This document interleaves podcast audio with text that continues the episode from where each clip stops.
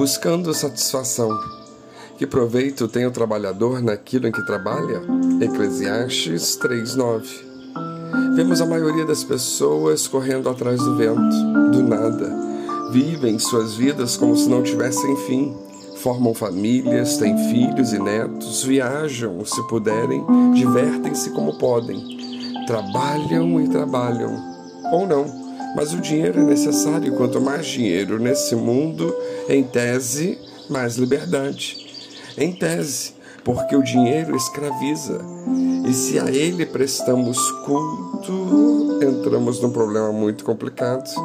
Riqueza com cobiça pode ser um tipo de idolatria, um ídolo pagão que, segundo a Bíblia Sagrada, chama-se Mamon.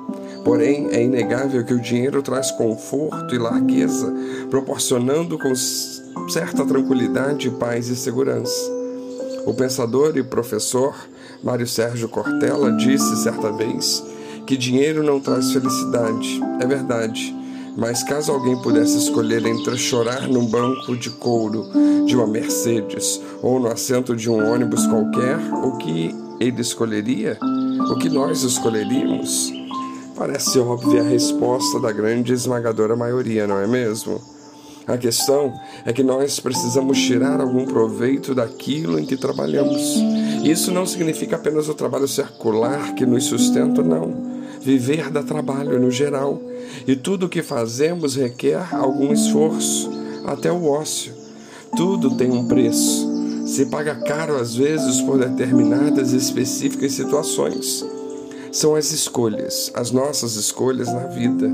E ainda temos de lidar com os infortúnios e fatalidades sobre os quais não temos controle algum. Guimarães Rosa disse: Viver é muito perigoso. E é mesmo. Vale a pena. Ora, as nossas vidas nos são dadas pelo Senhor. Logo, isso deve ser motivo de gratidão, no mínimo. E muita gente questiona a vida e o estar vivo. Sabemos que essas pessoas que querem genuinamente morrer se perguntam: mas por que morrer? Para deixar de viver? Bom, se for isso o caso, há um grande equívoco, pois não deixará de viver, apenas haverá uma transição, uma mudança para o outro lado, um outro estado, uma outra dimensão. Em Jesus, temos a firme convicção de que vivemos sempre no presente, conscientes no presente, sendo que passado e futuro não passam de tipos de ilusão, embora sejam ilusões persistentes. Alguém que cogite se matar, por exemplo, intentando cometer suicídio, quer se livrar justamente do tempo presente de suas mazelas, porém se frustrará em termos de consciência do presente. Deste mundo a pessoa se livrará sim, mas não da consciência do presente. Sei lá, vai acordar lá do outro lado e cada um pense o que quiser sobre o que seria ou será esse outro lado. De todo modo, a pessoa permanecerá consciente é lindo o exemplo de Jesus com o ladrão crucificado ao seu lado.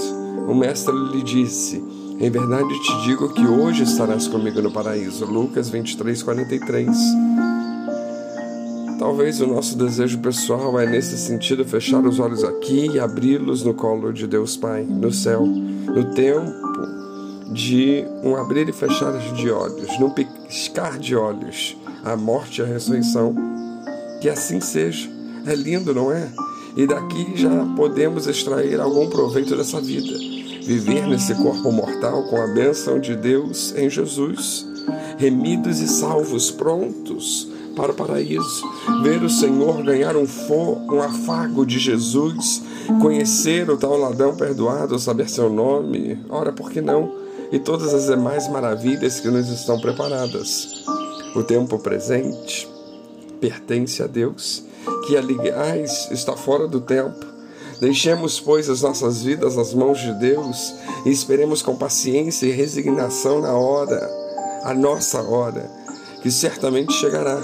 Por aqui, com o coração em Cristo Jesus, façamos o bem, Sejamos do bem justos e amorosos, piedosos, fraternos, tirando proveito de tudo aquilo que Deus nos dá e proporciona. Que nenhuma oportunidade que nos é oferecida pelo Senhor de conforto, de felicidade, de alegria, de crescimento, de tudo mais de melhor que se nos avizinhe e não se perca em nossas vidas. Há proveito nesta vida em muitas coisas que fazemos por aqui nós fazemos coisas que nós devemos fazer, e se as fizermos pensando em Deus, há muito proveito. Aproveito em todas as comunhões possíveis e aproveito se em nossos corações o Senhor encontrar a bondade. Busquemos então a satisfação em tudo que fizermos desta vida para Deus. Que ninguém desperdice nenhuma oportunidade que não haja desperdício de ocasião em Jesus, pois a alegria do Senhor é a nossa força. Que Deus nos abençoe.